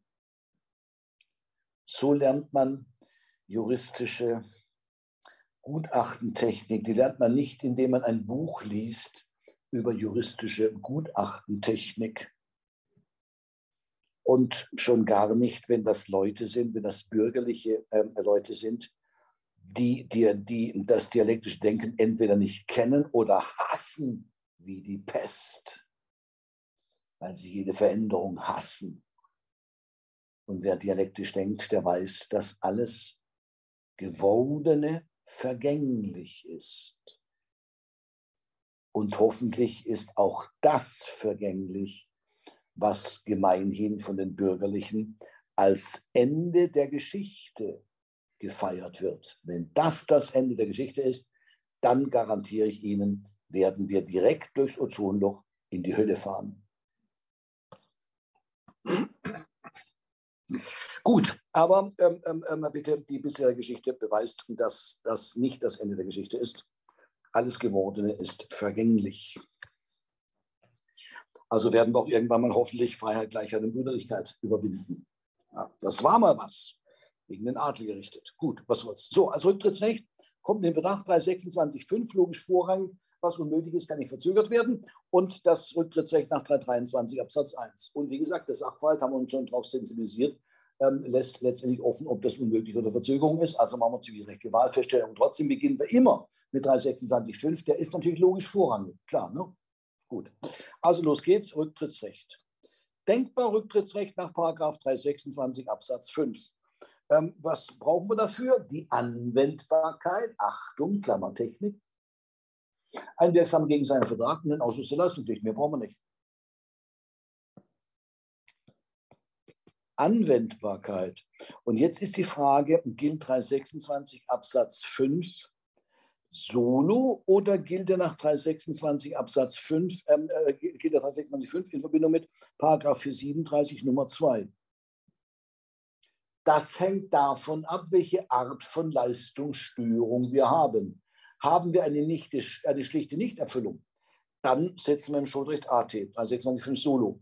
Stellt sich dagegen die Störung der Eigentumsverschaffungspflicht als Rechtsmangel dar, dann kommen wir zu 326 Absatz 5 über 437 Nummer 2. Dann haben wir eine Gewährleistungsklausur. Dann müssen wir links das Gewährleistungsschema zugrunde legen.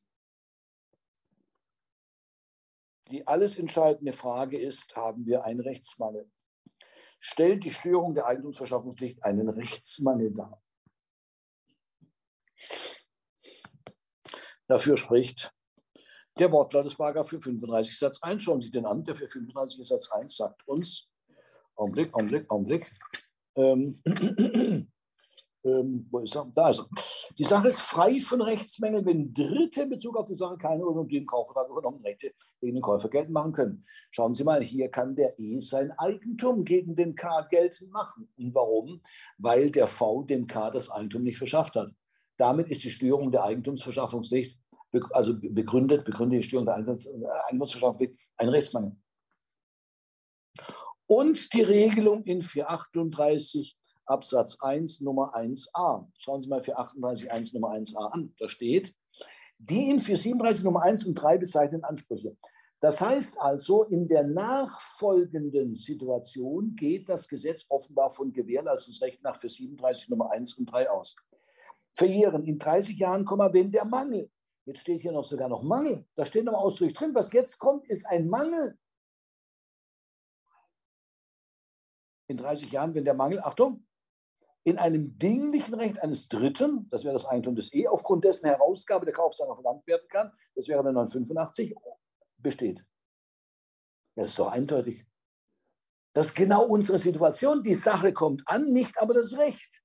Und deshalb kann der E aufgrund des fortbestehenden Eigentums für den K-Herausgabe verlangen. Das ist genau unsere Situation. In dieser Situation geht das Gesetz offenbar von 437 aus, weil sonst bräuchte sie diese äh, kurze Verjährungsfrist nicht regeln und geht von einem Mangel aus. So steht sie oben drin. Also das ist doch der Beweis dafür, dass die Störung der Eigentumsverschaffungspflicht dergestalt, dass der dritte Eigentümer bleibt und jetzt Herausgabe verlangen kann, dass das einen Rechtsmangel begründet. Also für mich war das so eindeutig, dass ich diesen Fall immer als Gewährleistungsfall qualifiziert habe, bis die BGH-Entscheidung kam. Und das hier ist der einzige Fall, in dem der BGH mir nicht gefolgt ist, wo ich dann meine Lösung umschreiben musste. Alle anderen Fälle ähm, muss ich gar nichts umschreiben, da schreibe ich dann vielleicht noch rein, so jetzt auch der BGH. Oder wenn er argumentativ ähm, ähm, ähm, ähm bitte noch was Neues bringt, dann mache ich dafür dagegen richtig, immer mit dem BGH zu differenzieren. Ja? Es gibt keine einzige Situation, wo der BGH mir in die Quere gekommen wäre bisher. Das war der einzige Fall. Und das ähm, hätte ich vom BGH nicht gedacht. Das hätte ich vom BGH nicht gedacht, dass er hier der Gegenauffassung folgt.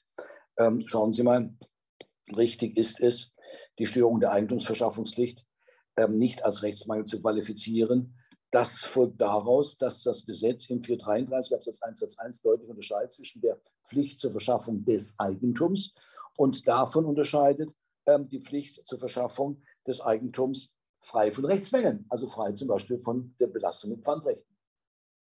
Wenn so deutlich unterschieden wird, dann kann die Störung der Eigentumsverschaffungspflicht ähm, kann dann ähm, ähm keinen Rechtsmangel begründen. Das ist schlichte Nichterfüllung. Schauen Sie es an. Durch den Kaufvertrag wird der Verkäufer der Sache verpflichtet, dem Kauf die Sache zu begeben und das Eigentum der Sache zu beschaffen. Wenn das nicht tut, schlichte Nichterfüllung. Der Verkäufer hat dem Käufer die Sache frei von Sach- und Rechtsmängeln zu verschaffen. Diese Pflicht zur Freiheit von Rechtsmängeln ist deutlich getrennt von der Pflicht zur Verschaffung des Eigentums. Also kann das fehlende Eigentum kein Rechtsmangel begründen. Diese Argumentation ist auch schlüssig.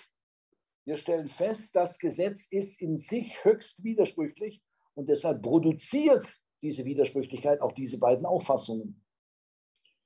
Und der BGH ist seltsamerweise der zweiten Auffassung gefolgt, sodass das der einzige Fall ist, den ich umschreiben musste bisher. Weil mir der BGH in die Quere gekommen ist im Zuge der Schuldrechtsreform. Die gilt es schon seit 23 Jahren. Ich muss noch keinen Fall umschreiben. Während Lorenz alles umschreiben muss. Lorenz wird im Zweifel immer abgelehnt und selbst dann, wenn es im Ergebnis nicht darauf ankommt, kann sich der BGH das nicht verkneifen, jedenfalls mal die Auffassung von Lorenz abzulehnen, wenn er auch nicht positiv sagt, was richtig ist, aber Lorenz lehnt er auf jeden Fall mal ab.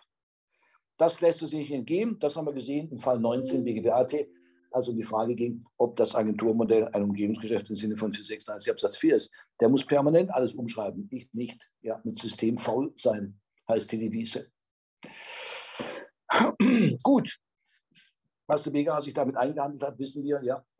Ähm, ähm, der Anspruch des E gegen K verjährt ähm, in 30 Jahren ähm, und der Anspruch des K gegen V, ähm, der verjährt in drei Jahren. Ähm, das kann der BGH so nicht stehen lassen. Das wäre ein unerträglicher Wertungswiderspruch und deshalb wendet der Paragraph 488 jetzt das 1 Nummer 1 analog an. Warum wendet er den nicht direkt an? Weil er den ersten Fehler gemacht hat, die Störung der Eigentumsverschaffungspflicht als schlichte Nichterfüllung und eben nicht als das zu qualifizieren, was ist, nämlich ein Rechtsmangel. Selber schuld, selber schuld, ja. Den einen Fehler muss er mit dem nächsten Fehler ausbügeln. Gut, aber was soll's. Wir wissen also, Störung der Eigentumsverschaffungspflicht ist schlichte Nichterfüllung und damit sind wir im BGB-AT. Wir sind bei 3, äh, Schuldrecht AT, wir sind bei 326 Absatz 5 Solo. So, das wäre die Anwendbarkeit und der Rest ist schnell erledigt. Wirksamer Gegenseitenvertrag, ja. Der Schuldner einer synalagmatischen Leistungspflicht braucht gemäß zur 75.1 bis 3 nicht zu leisten. Jetzt ist die Lieferpflicht aus 433 Absatz 1 Satz 1 eine synalagmatische Leistungspflicht und jetzt die Frage Ausschluss der Leistungspflicht. Jetzt könnte man denken an Paragraph 275 Absatz 1 Unmöglichkeit, wenn dauerndes Leistungshindernis das zu keinem Preis der Welt überwunden werden kann. Das ist die etwas pathetische Formulierung. Ähm, ja, bitte, zu 75 Absatz 1 hätten wir, ähm, wenn der E ein Spinner ist. Ist der E ein Spinner? Ist er zu keinem Preis der Welt äh, bereit, äh, seine äh, Zustimmung zu dieser Übereignung VK zu erteilen? Und damit dieser Übereignung im Nachhinein ähm, Wirksamkeit zu verleihen? Ist das ein Spinner? Ja, im Sachfall steht nur, mit dem ist kein Konsens zu erreichen. Lässt sich nicht entnehmen aus der Formulierung, es ein Spinner ist. Jetzt könnte man denken an Paragraph 75 Absatz 2. Ein grobes Missverhältnis zwischen Leistungsaufwand, ähm, äh, zwischen Schuldenaufwand und Gläubigerinteresse. Das wäre der Fall, wenn der E ein Unverschämter ist. der also viel zu viel Geld verlangt für seine Zustimmung. Ist der eher ein Unverschämter? Im Sachverhalt steht, mit Ehe ist kein Konsens zu, zu, zu erreichen. Ja, das lässt sich im Sachverhalt nicht entnehmen, ob der unverschämt ist. Vielleicht ist ja auch nur dem E, vielleicht hat der E einfach nur, der V nur zu wenig geboten. Kann ja auch sein. Lässt sich nicht feststellen. Und damit können wir letztendlich nichts ähm, Endgültiges sagen über die Frage der Unmöglichkeit. Wir können aber eins machen, eine zivilrechtliche Wahl feststellen. Sollte Unmöglichkeit ausscheiden, dann käme in Betracht ein Rücktrittsrecht nach 323 Absatz 1. Ähm, jetzt bin ich gerade mal am gucken, stimmt das hier überhaupt? Rücktrittsrecht römisch erstens, arabisch erstens? Ja, stimmt. Dann käme in Betracht ein Rücktrittsrecht nach 323 Absatz 1. Hier wissen, wie man den durchprüft. Anwendbarkeit, Klammertechnik, ja, das gilt die gleiche wie oben. 323 Absatz 1 solo oder 323 Absatz 1 in Verbindung mit 437 Nummer ähm, 2. Das gleiche wie oben. Ja, störende Eintrittserschaffung liegt die schlichte Nichterfüllung. Einen wirksamen Gegenseitenvertrag haben wir. Daraus fällig und durchsetzbare Leistungspflicht, das wäre der 433 Absatz 1 Satz 1 als Anspruch jetzt formuliert. Und jetzt kommt die erste Phase der Leistungsstörung, die Nichtleistung. Das bedeutet nicht Vornahme der letzten geschuldeten Leistungshandlung. Herr Strunk, was wäre hier die letzte geschuldete Leistungshandlung? Warten Sie mal kurz. Das ist die Definition. Nichtleistung ist gleich Nichtvornahme der letzten geschuldeten Leistungshandlung. Was wäre ja. das hier?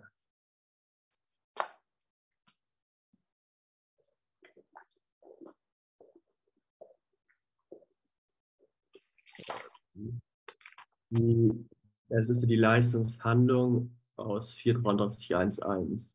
Darauf bezieht sich das, oder? Ja, übergeben hat er die Sache, Herr Strunk. Ja, im, ähm, Die Übereignungshandlung, Herr Strunk, hat er auch vorgenommen. Die Übereignungshandlung hat er auch vorgenommen. Ja, ja, aber ich meinte im Sinne der, also bezogen auf die Eigentumsverschaffung. Vorsichtig. Ähm, wir wissen, das Recht der Verzögerung ist handlungsbezogen, nicht erfolgsbezogen. Die Unmöglichkeit ist erfolgsbezogen. Das Recht der Verzögerung der Leistung ist demgegenüber handlungsbezogen. Also erzählen Sie mir nicht, dass er ihm das Eigentum nicht verschafft hat. Darauf kommt es nicht an. Es geht um die letzte Schuldleistungshandlung. Die Übergabe und Übereignungshandlung, Herr Strunk, hat er vorgenommen. Ja. Reicht das? Ist das die letzte Schuldleistungshandlung?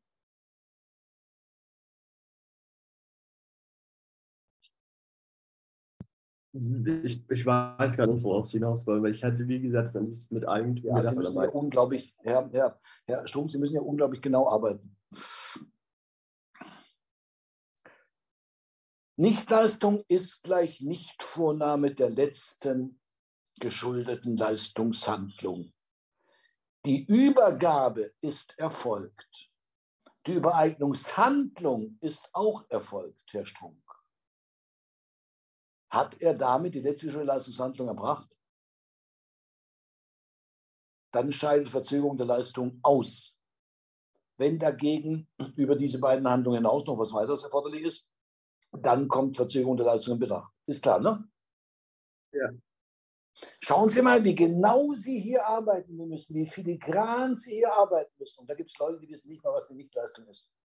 Ho, äh, bitte, wie wollen die da so filigran den Sachverhalt unter dieses Tatbestandsmerkmal subsumieren, wenn sie nicht mal einen Begriff von diesem Tatbestandsmerkmal haben? Das sind ja so, das sind ja die gleichen Leute, die in Talkshows eingeladen werden und über Themen diskutieren, die die Welt nicht interessieren. Ja, Klimawandel, schlimm, schlimm, schlimm.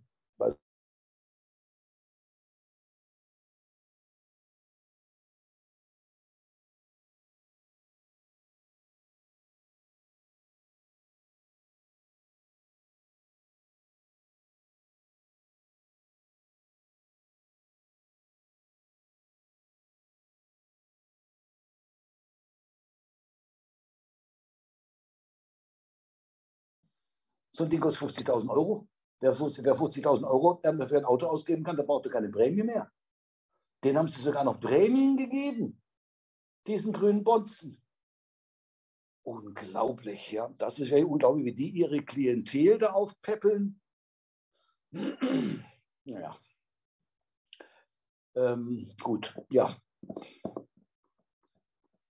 Herr, äh, Herr Strom, klären Sie nicht ab. Nicht lassen, nicht von der letzten Leistungshandlung. Die Übergabe ist erfolgt über Eignungshandlung auch. Der hat sich ja mit ihm geeinigt. Herr Strom,